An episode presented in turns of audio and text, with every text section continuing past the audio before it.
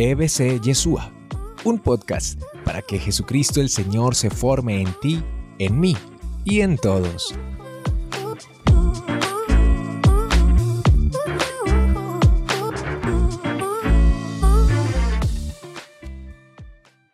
¿Has sentido cómo de pronto tu fe a través de estos tiempos difíciles se ha venido al piso?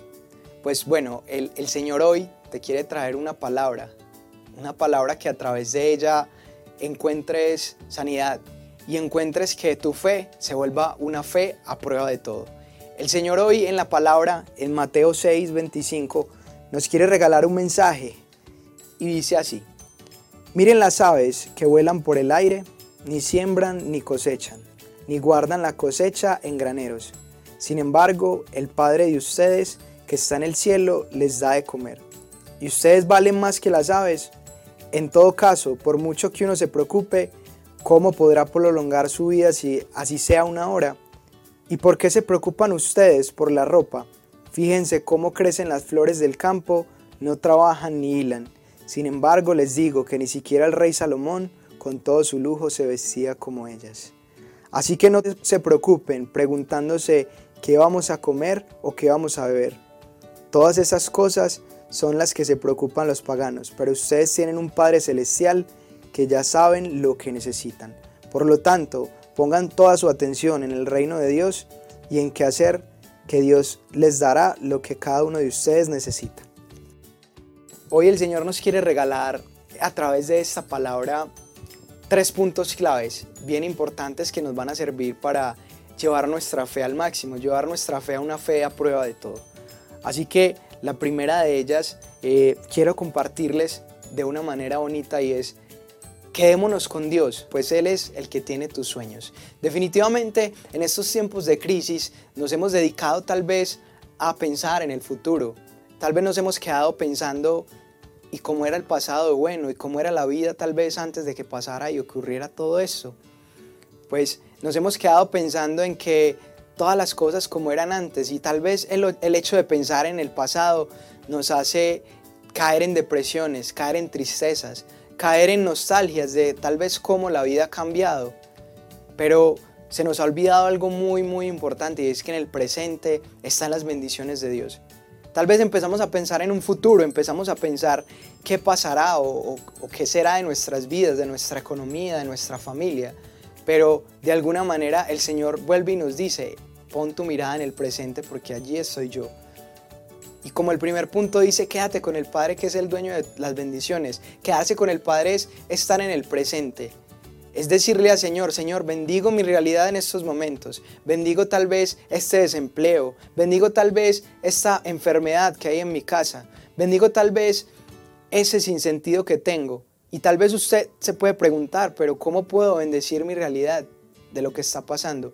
Pues bien, no podemos dar frutos en un futuro si no amamos nuestro presente. Y les quiero regalar una frase bien bonita para que se les quede grabada en el corazón. Y dice, antes que Dios pueda cumplir tus sueños, debes enamorarte de tu realidad, porque no puedes tener sueños sin antes dar fruto en tu presente. Quédate conmigo, dice Dios, pues soy yo el que tiene tus sueños.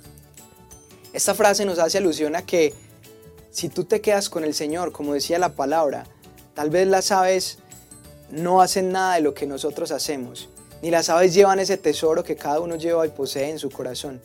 Y el Señor ve ese tesoro que tienes y a través del presente nos quiere bendecir y nos quiere regalar esa posibilidad de que seamos resilientes y que el Espíritu Santo inunde nuestro corazón y seamos capaces, que tengamos la fortaleza de poder convertir esta realidad en una bendición.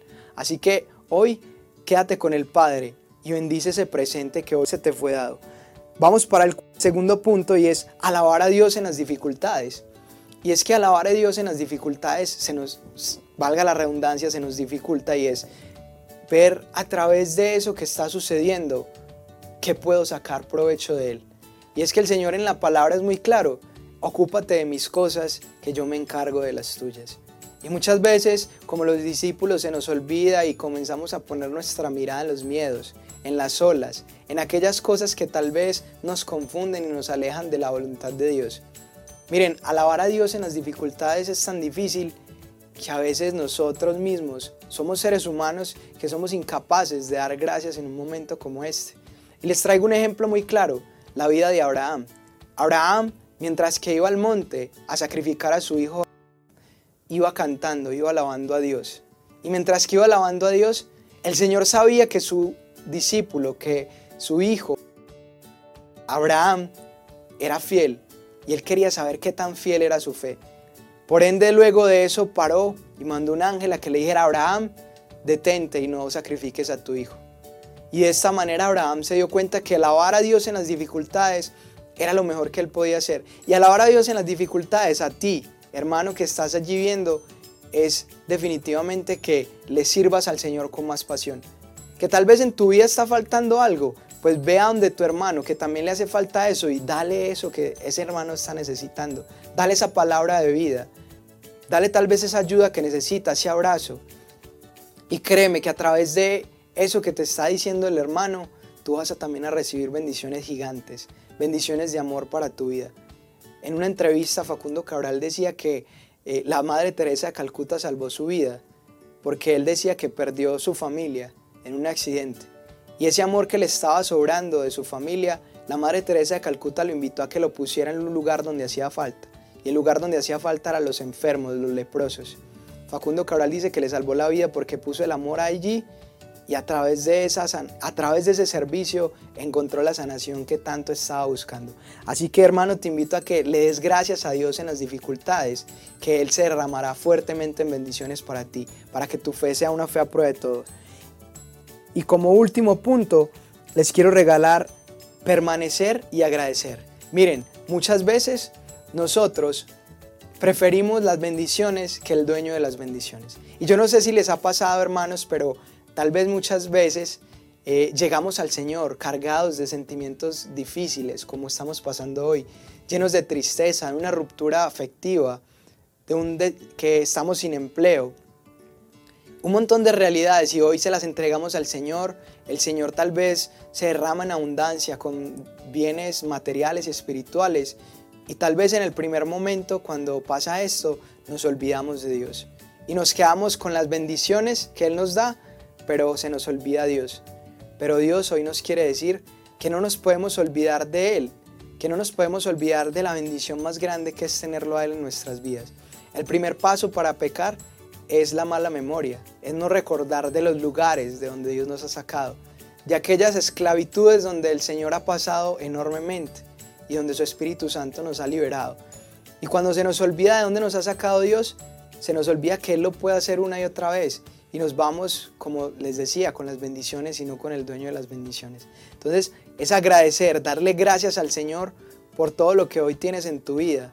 Es darle gracias a Dios por lo que ha venido mostrándote.